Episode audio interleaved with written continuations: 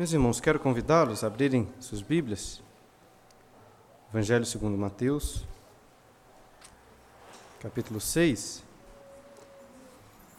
Se você quiser também, puder, eu quero é, recomendar que você se atente à liturgia, a parte de trás. É, hoje eu fiz um esboço dos pontos que nós vamos passar ao estudarmos essa terceira petição. Creio que irá ajudá-lo ao acompanhar à medida né, em que estarei pregando. Mas abram lá, Mateus capítulo 6.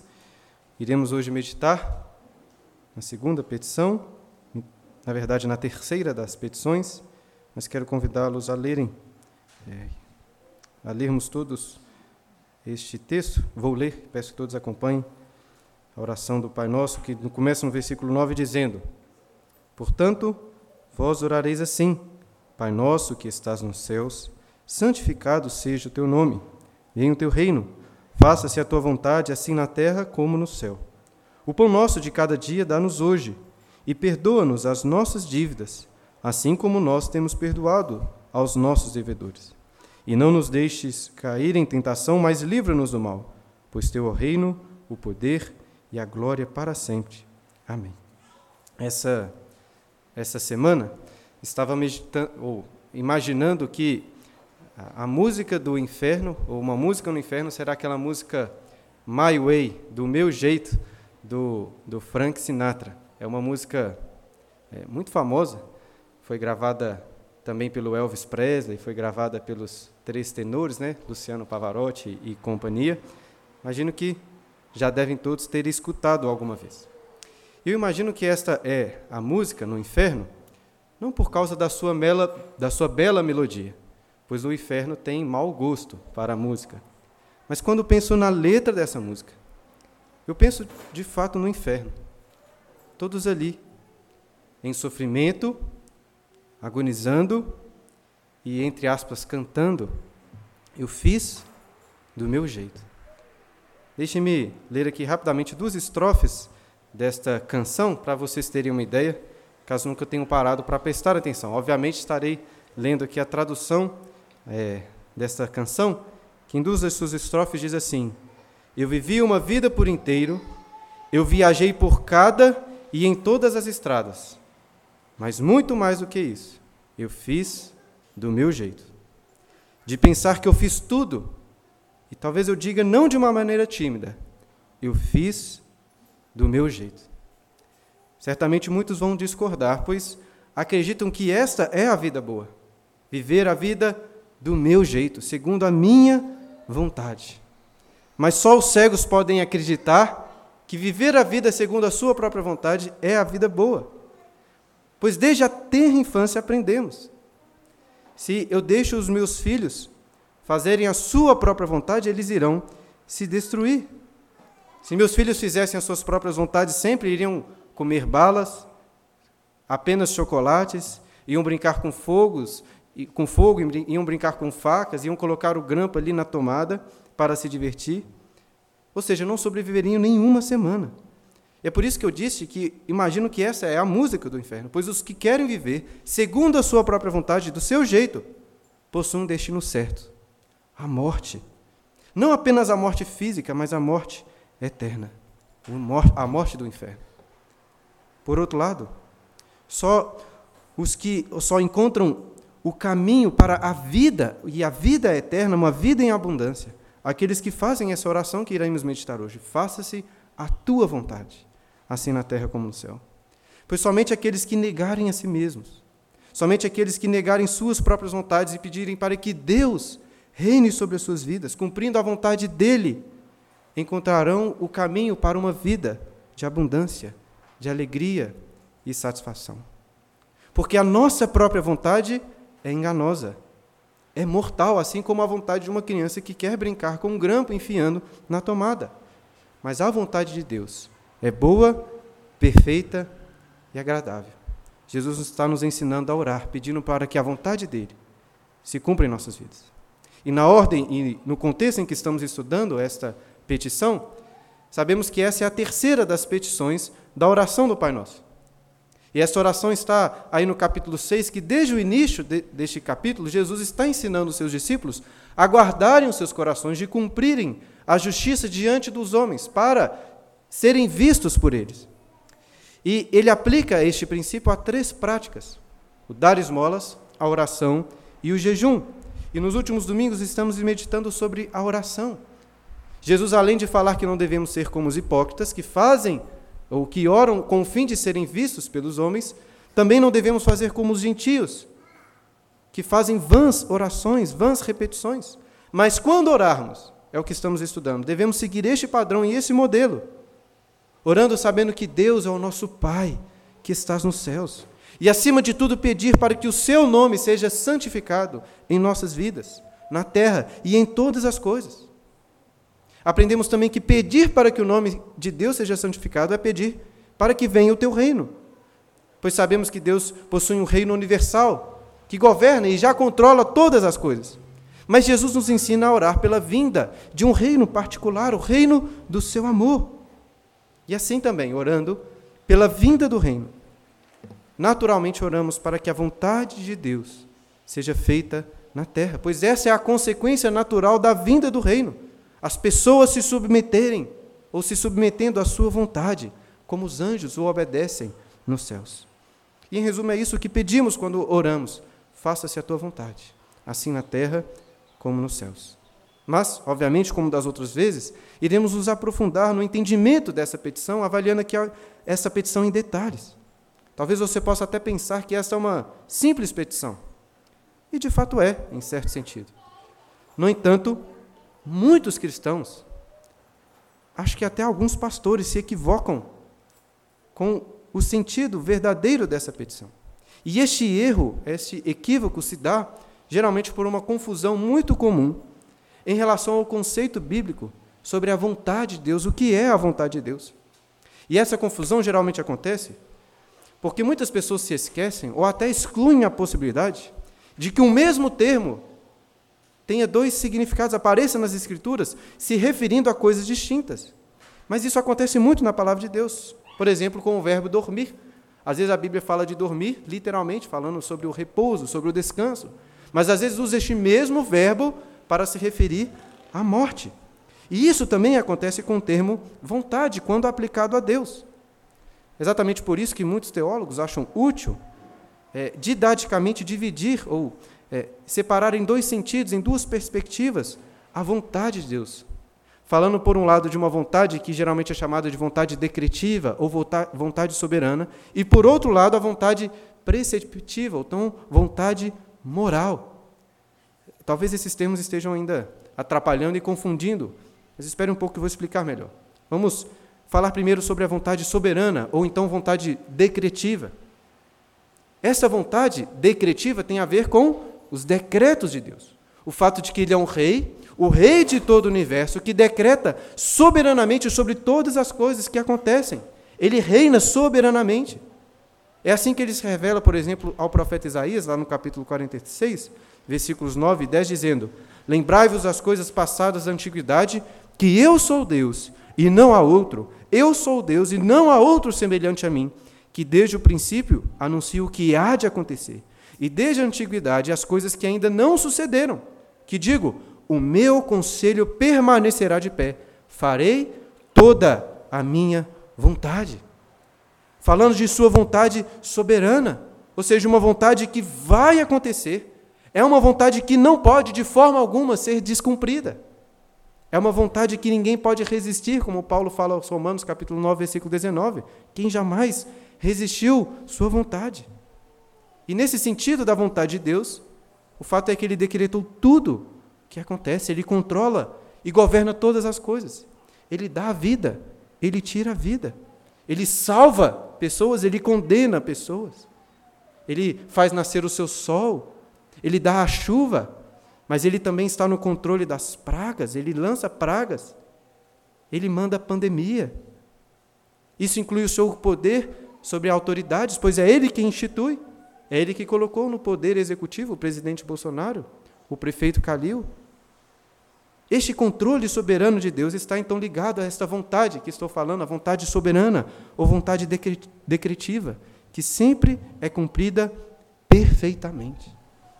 Mas então você pode se perguntar: o que dizer sobre o pecado?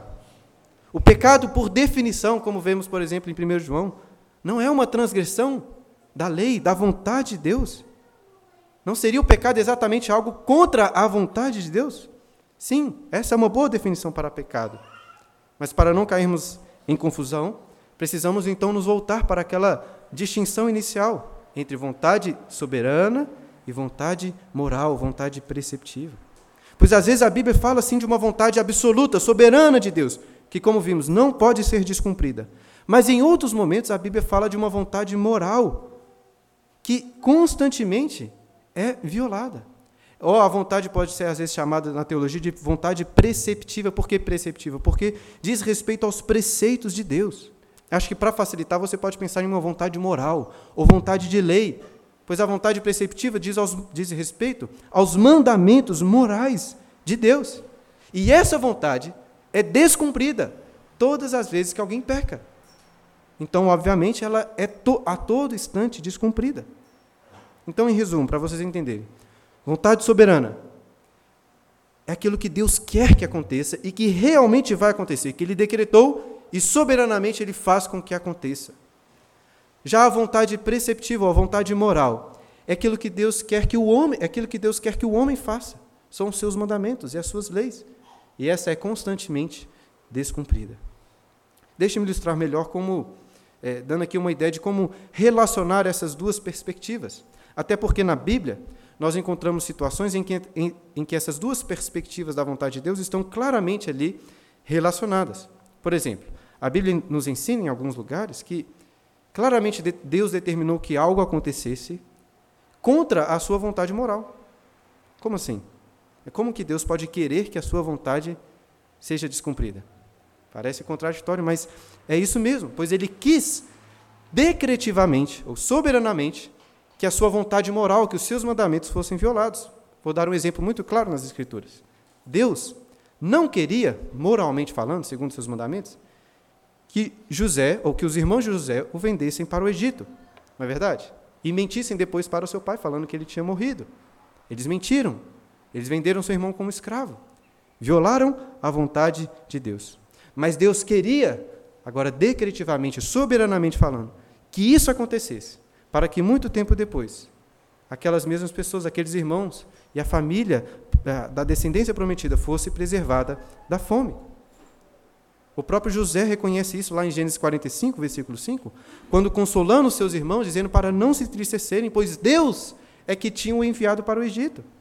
Depois, lá no capítulo 50, versículo 20, ele diz isso explicitamente, dizendo assim: Olha, vós, na verdade, instastes o mal contra mim, porém Deus o intentou para o bem. Vamos tentar imaginar uma situação mais atual. Por exemplo, Deus não quer que uma mulher cristã se case com um homem não cristão, segundo a sua vontade moral e seus mandamentos. Mas será que pode ser que, ao se casar essa mulher cristã com um ímpio, a esposa leve o marido a Cristo ele se converta? Pode ser que isso aconteça? Pode ser que sim. E nesse caso, poderíamos dizer que Deus quis, agora no sentido decretivo, soberano, Deus quis decretivamente que essa atitude pecaminosa acontecesse para que aquele marido se convertesse? Acho que podemos dizer que sim. Justifica o erro? Claro que não. Essa mulher não deveria ter casado, ela pecou.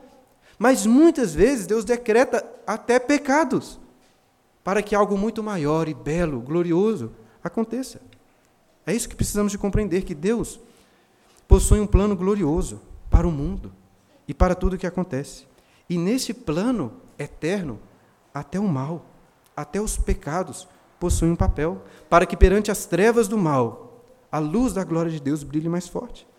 E a maior de todas as evidências, que a Bíblia nos deixa muito claro, é quando ensina que Deus decretou o pior de todos os pecados, o mais sujo, o mais vil, o mais escuro, para que por meio deste pecado terrível cumprisse o seu propósito maravilhoso, o seu plano eterno, para em meio às densas trevas brilhar a luz da sua graça, E obviamente estou me referindo à morte do nosso Senhor Jesus, para que pela sua morte a glória da graça de Deus brilhasse.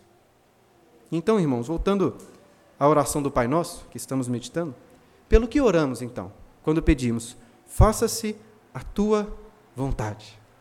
Será que devemos pensar na vontade soberana ou na vontade moral dos seus mandamentos? E para responder a essa pergunta, precisamos nos lembrar da continuação dessa petição que fala: Faça-se a tua vontade, assim na terra como no céu. Ou seja, Jesus parece estar indicando que a vontade de Deus é cumprida nos céus de uma forma diferente, como é hoje cumprida na terra. E por isso, isso já nos indica que ele não pode estar aqui se referindo à vontade decretiva de Deus, pois essa acontece em todos os lugares da mesma forma. Ela é soberana, ela sempre acontece. Então vamos tentar imaginar um exemplo de uma pessoa orando em uma situação da sua vida. Imagine uma pessoa que está desempregada, está orando por um emprego. Ou então uma pessoa é, que não está casada, mas quer se, quer se casar. Uma pessoa que está casada quer ter filhos, mas não consegue. Será que você, será que Deus quer que você, por exemplo, ao pedir por essas coisas, ore da seguinte forma? Imagine o caso do emprego. Deus, quero muito emprego melhor. Ou então imagine o caso do filho. Deus, eu quero muito que o Senhor me dê filhos, mas seja feita a tua vontade.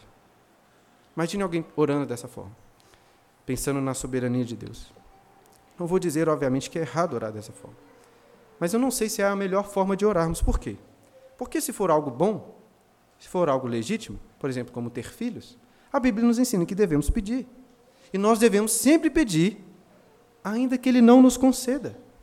Pode ser que você passe uma vida inteira orando por algo, por exemplo, pela conversão de um parente, de um amigo, e Deus não atenda positivamente esta sua oração. Mas às vezes Ele quer que você passe a sua vida inteira orando por aquilo.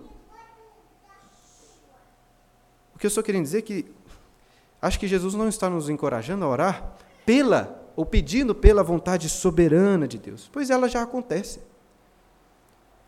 Mas eu preciso destacar claramente que é muito importante quando oramos, oramos, orarmos confiando. Aí sim há a diferença, não pela vontade, mas confiando na vontade soberana de Deus, no fato de que Ele controla todas as coisas. E que se Ele não atende os nossos pedidos, se neste caso Ele não nos dá filhos, se Ele não nos dá um emprego melhor, devemos entender que este é o melhor. Que eu creio que esta é a vontade boa de Deus. E podemos, nesse sentido, sim, colocar diante de Deus as nossas angústias, os nossos sofrimentos e clamar para, por Ele e para Ele. Dizendo, Senhor, Senhor, por que tenho sofrido tanto?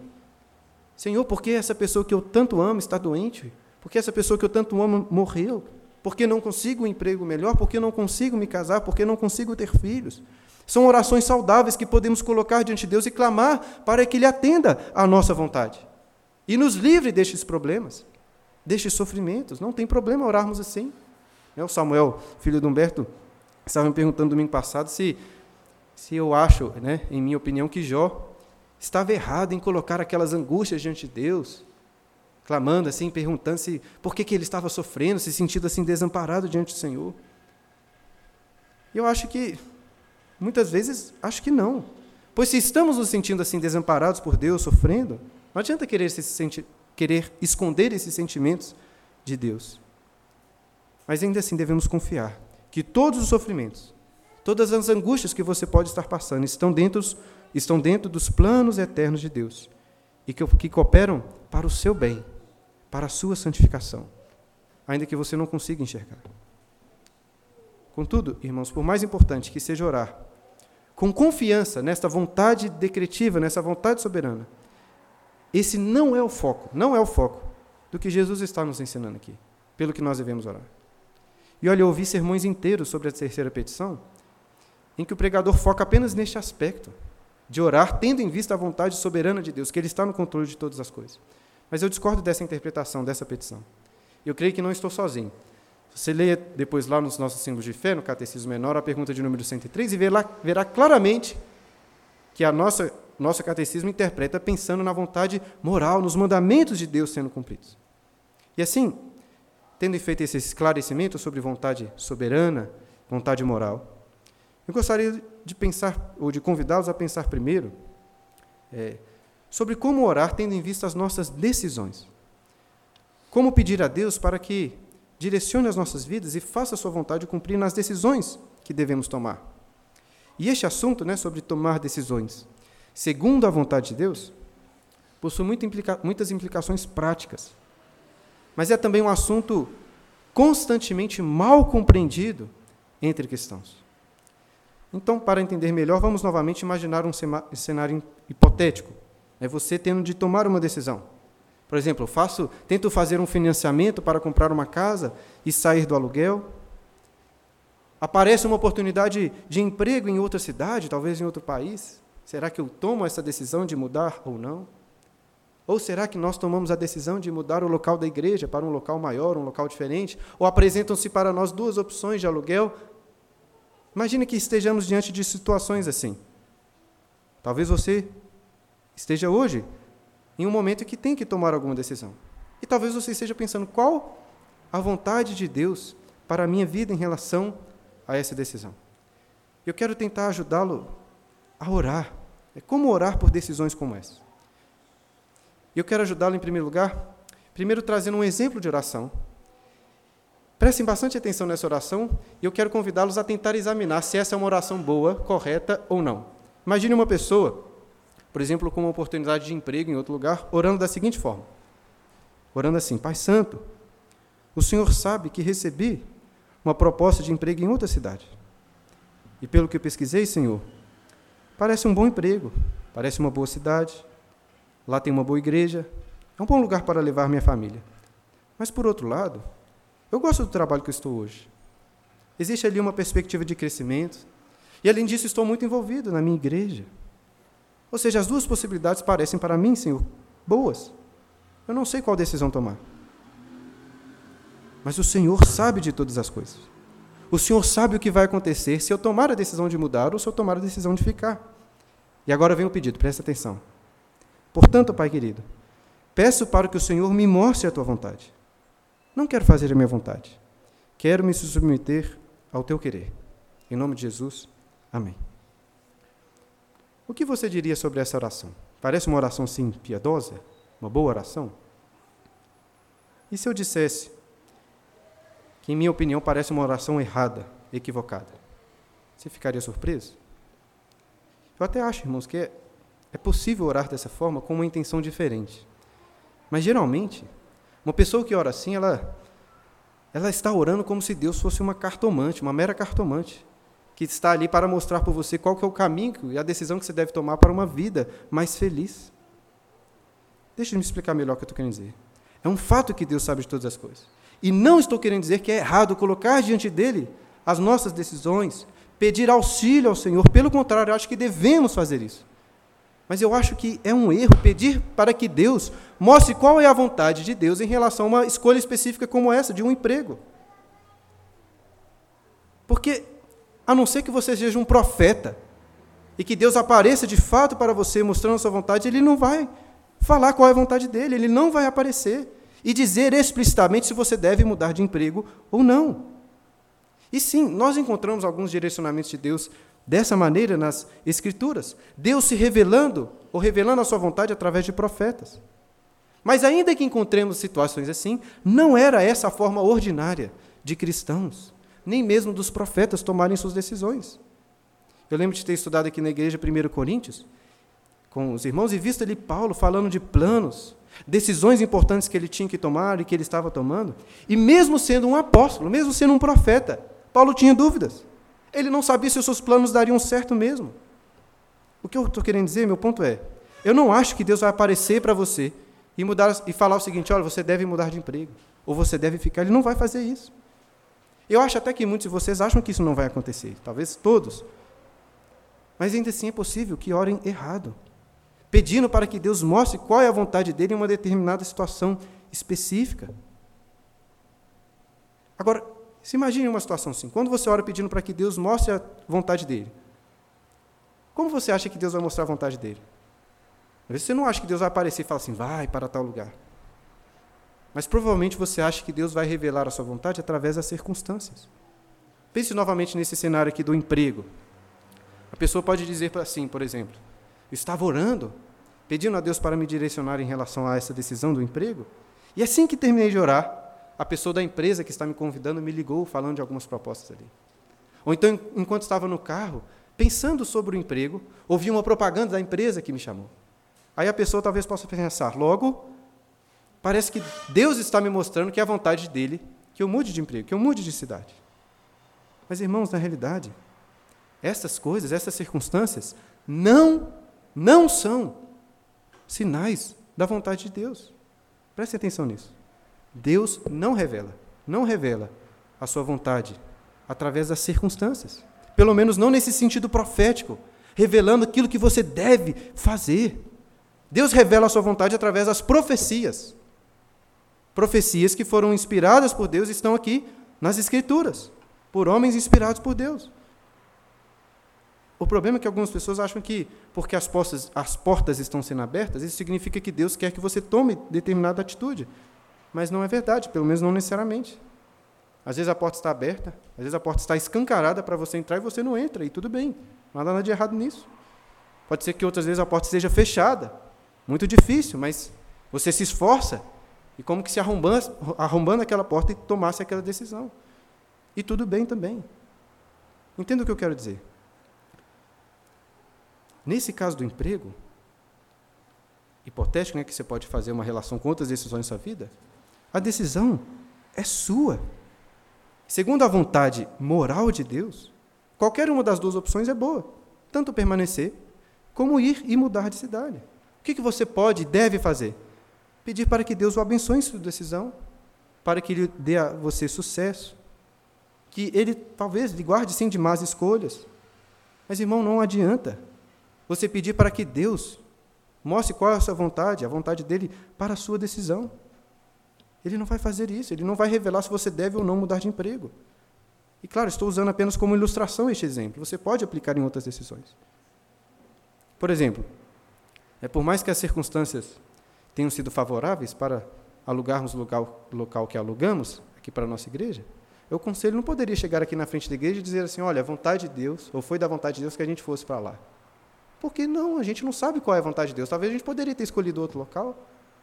É claro que está dentro dos decretos dele, mas entendam, segundo a vontade moral, aquilo que ele quer que a gente faça, não tem como nós falarmos. Pastores são muito bons em fazer isso quando é, em falar da sua vontade como sendo vontade de Deus, falando, né, da vontade de Deus como se fosse a sua própria. E geralmente fazem isso, por exemplo, quando querem mudar de igreja, falando que é a vontade de Deus que eu mude de igreja.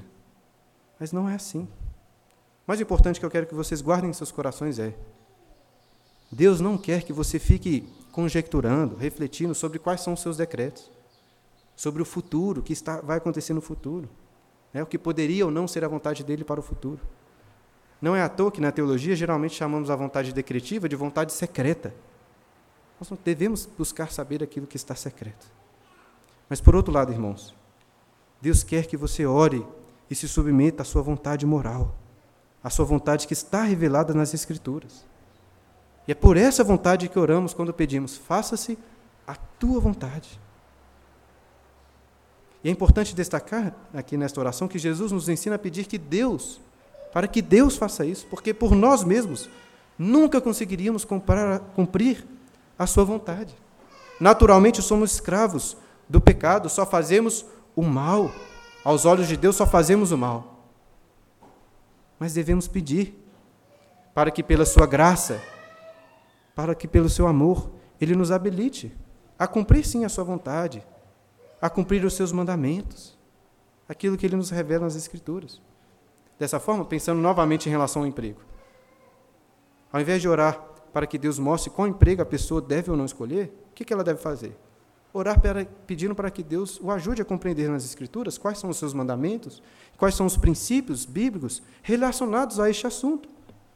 Por exemplo, para que a pessoa possa entender a teologia correta sobre o trabalho, sobre o serviço, sobre o dinheiro. E que, baseado então nestes mandamentos, nesses princípios bíblicos revelados da palavra de Deus, a pessoa tome uma boa decisão. Em resumo, é isso que nós devemos pedir: pedir para que os mandamentos de Deus, sejam cumpridos em nossa vida. Essa é a vontade dele, como Paulo fala aos Tessalonicenses, capítulo 4, versículo 13. Essa é a vontade de Deus para vocês, a vossa santificação. vocês cumpram em santidade os mandamentos de Deus, sejam cumpridos por nós e por todos em toda a terra.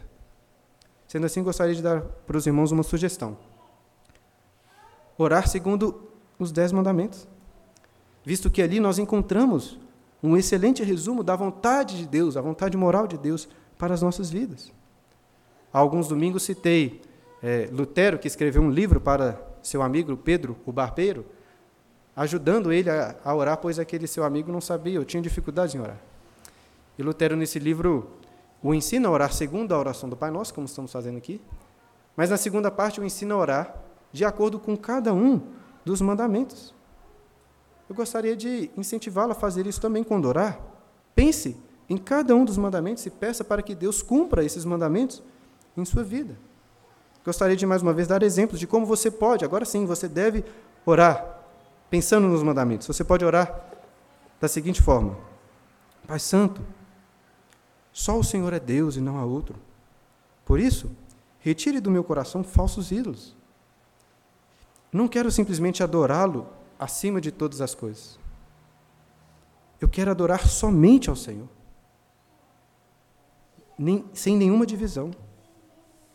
Portanto, não permita que eu me apegue às coisas desse mundo, como fez a mulher de Ló, que olhou para os bens dessa terra, olhou para trás, mas que meus olhos estejam apenas em Ti. Clamo também, Senhor, para que o Senhor me livre do, de quebrar o segundo mandamento, adorando ao Senhor de forma inapropriada, com imagens e invenções humanas e terrenas. Dá-me também, Senhor, a graça de temer e santificar o Teu glorioso nome, de forma que a minha boca nunca profira em vão o Teu precioso nome. Teu nome, Senhor, é está numa categoria completamente distinta e separada de glória, de beleza, de majestade. Ó Deus, que o teu nome seja santificado em todas as pessoas, em todos os lugares, em todas as coisas. Que eu possa encontrar um verdadeiro sábado, Shabá, o descanso em ti, Senhor.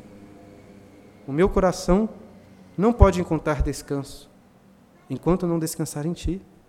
Portanto, que o dia separado para o descanso em ti seja um dia de grande deleite. Dá-me prazer e alegria em estar com meus irmãos na igreja, em orar, em jejuar, em separar esse dia. E que isso seja especial no dia do Senhor, mas também em todos os outros dias e instantes da minha vida, que eu aprenda a descansar no Senhor.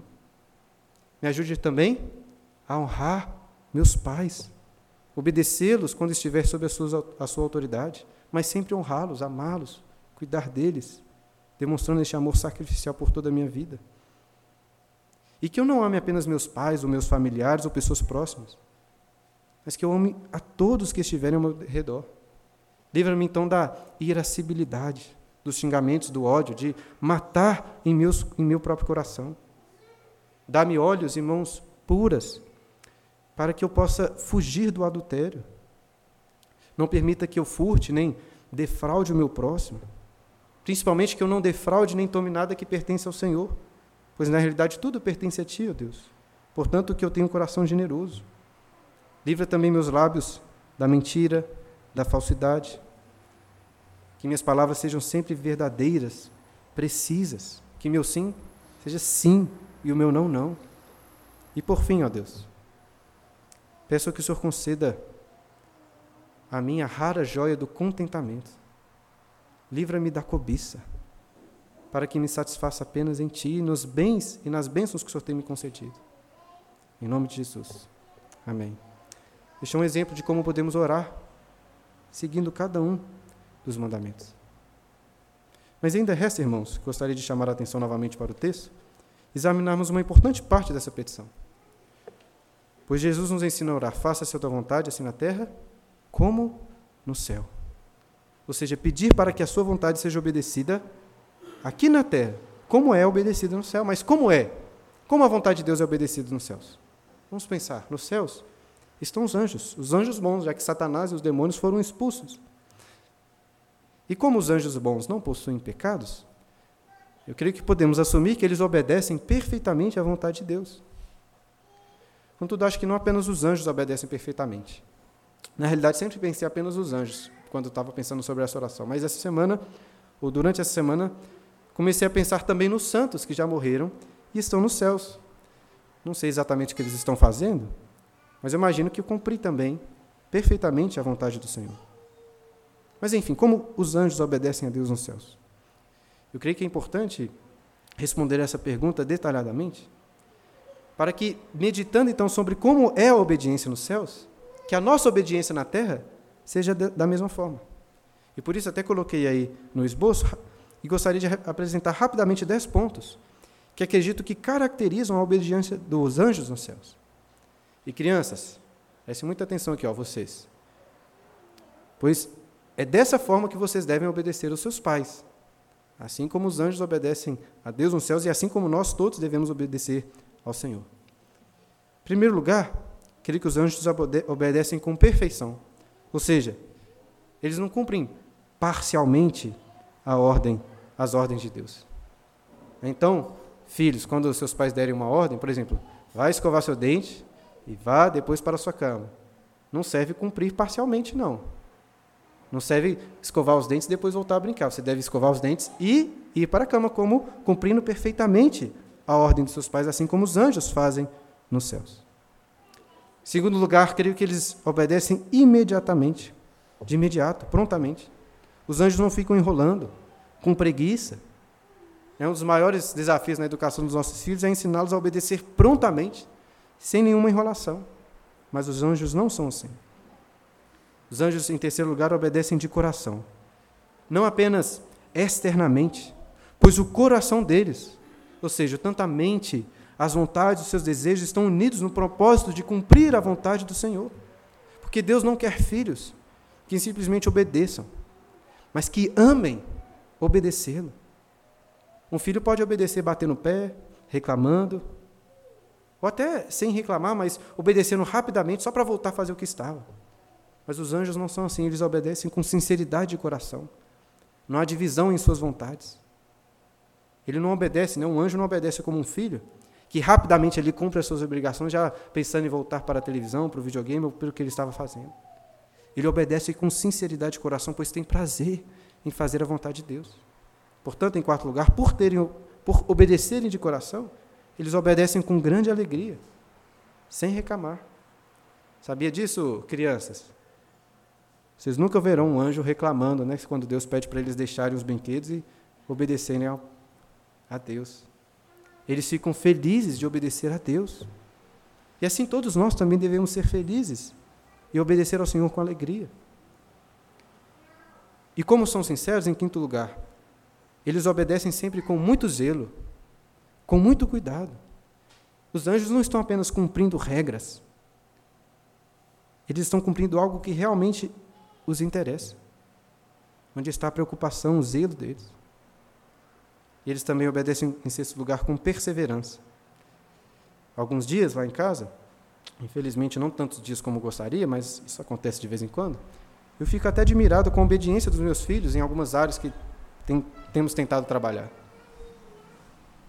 Mas geralmente no dia seguinte já estão cometendo os mesmos erros, novamente. Eu estou falando isso como se nós fôssemos muito diferentes né, dos nossos filhos, como se isso não acontecesse né, exatamente a mesma coisa conosco. Mas os anjos não são assim. Os anjos não obedecem uma hora e depois estão caindo em tentações e desobedecendo. Eles perseveram na sua obediência.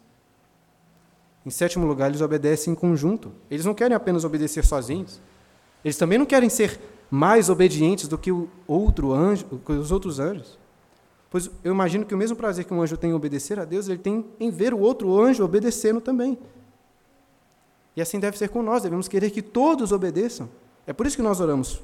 Não para que Deus faça a vontade deles apenas em nossas vidas, mas em toda a terra, em todos os lugares. Em oitavo lugar, os anjos obedecem com conhecimento. Obviamente, para obedecerem, precisam conhecer a vontade do Senhor. Eu não sei exatamente como que Deus se revela aos anjos, mas eu tenho eh, certeza que eles se dedicam a conhecer a vontade de Deus da melhor forma possível, prestando sempre atenção. E assim também nós, se queremos obedecer, devemos ler e meditar na palavra de Deus, que Ele nos revela ali a sua vontade. Os anjos também obedecem cegamente. Apesar de terem conhecimento, da vontade de Deus, eles não precisam ficar sabendo de todos os motivos, de todos os porquês, de todos os propósitos. Eu, muitas vezes meus filhos demoram para obedecer porque ficam perguntando, né? Por quê? Por que eu tenho que fazer isso? Por quê? Existem algumas situações até que eu explico a eles por quê. Mas outras situações eu quero que eles obedeçam. Depois, se for o caso, eles podem até perguntar. Mas infelizmente não são poucas as vezes que eles continuam insistindo, ficam reclamando, perguntando. Mas os anjos não.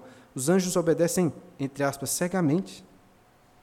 Pois, como veremos agora na última das características, de número 10, eles confiam que a vontade de Deus é boa. Irmãos, esse é um ponto muito importante. Pois, de fato, a Bíblia nos ensina abrir mão da nossa própria vontade para fazer a vontade de Deus. Agora, não pense que abrir mão da sua vontade significa deixar de fazer algo bom para fazer algo chato, algo sem valor. Pense talvez naquela criança que quer brincar colocando grampo na tomada e o pai a proíbe de fazer aquilo. Ou pense então em um remédio amargo, mas que ao tomá-lo de fato irá curar a sua doença. O fato é que a vontade de Deus é sempre boa, perfeita e agradável, ainda que pareça muito difícil. Nós precisamos de confiar nisso. Ainda que não pareça assim no momento, a vontade de Deus é boa. E se uma criança não sabe o que é boa para ela em sua alimentação, muito menos nós sabemos o que é bom para as nossas vidas. Portanto, devemos confiar na vontade de Deus como boa. Até porque, sim, em certo sentido, somos servos, escravos de Deus.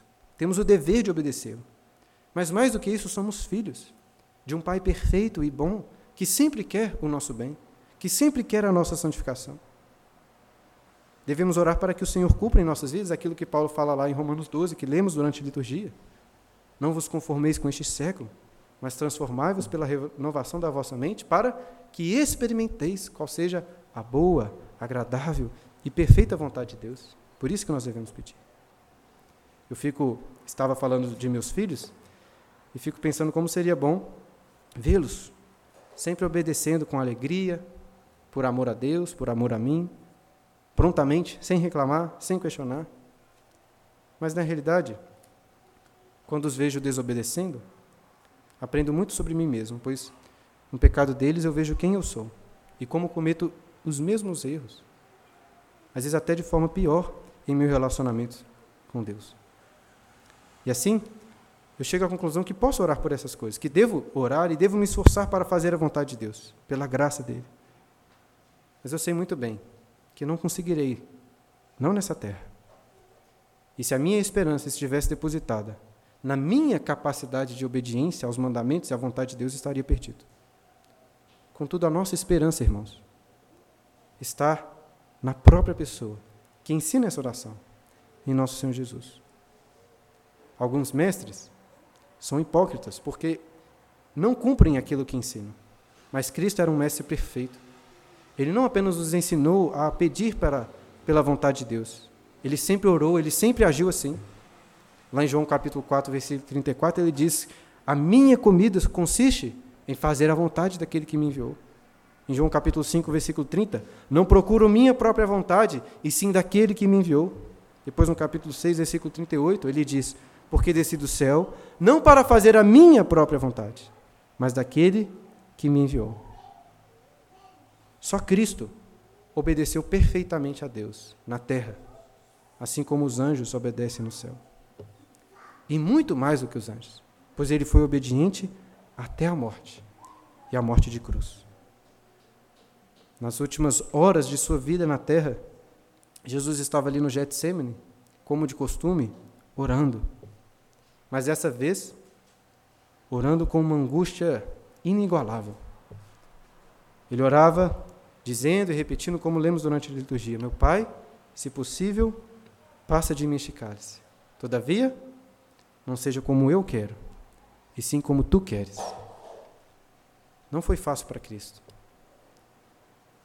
Ele estava em grande agonia, com tanta que a Bíblia descreve que o seu suor se tornou como gotas de sangue, pois ele sabia muito bem o que significava cumprir a vontade de Deus naquele dia. Lutero uma vez disse que nunca um homem temeu a morte como este homem. Não porque ele sofreria apenas torturas físicas, humilhações e uma morte dolorosa na cruz, mas porque ele sabia que seria feito pecado naquela cruz. e assim seria esmagado pela ira de Deus, sofrendo o inferno. Mas ainda assim ele orou: Não seja como eu quero, e sim como tu queres. E ele cumpriu a vontade de Deus. Bebemos até a última gota do cálice de sua ira. E ele fez isso como um cordeiro, mudo e obediente. A Bíblia nos ensina que ele não foi forçado, ele se entregou para cumprir a vontade, ele queria obedecer a Deus. E mais, Cristo não era apenas um mestre consistente que fazia como ensinava. Cristo vai muito além. Pois além de cumprir aquilo que ele ensinava, ele cumpriu em nosso lugar. Ele obedeceu a Deus e cumpriu a sua vontade em nosso favor. Nós não podemos obedecer à vontade de Deus, mas Cristo obedeceu perfeitamente, para que através da sua justiça fôssemos justificados. E assim nos deu nova vida. De forma que agora podemos sim cumprir a vontade de Deus como ele cumpriu. E é por isso, irmãos, que devemos orar, até o dia em que ele voltar, para completar a sua obra. E nesse dia a vontade de Deus não será simplesmente cumprida na terra como nos céus, porque a Bíblia descreve os céus descendo. A Bíblia fala dessa nova realidade, deste novo local, como sendo uma união, novos céus e nova terra. E ali todos, homens e anjos juntos, obedecerão perfeitamente à vontade de Deus. Como disse, a música do inferno vai ser: Eu fiz do meu jeito. Mas a música em Novos Céus e Nova Terra vai ser: Seja feita a tua vontade. Que possamos desde já orar por isso.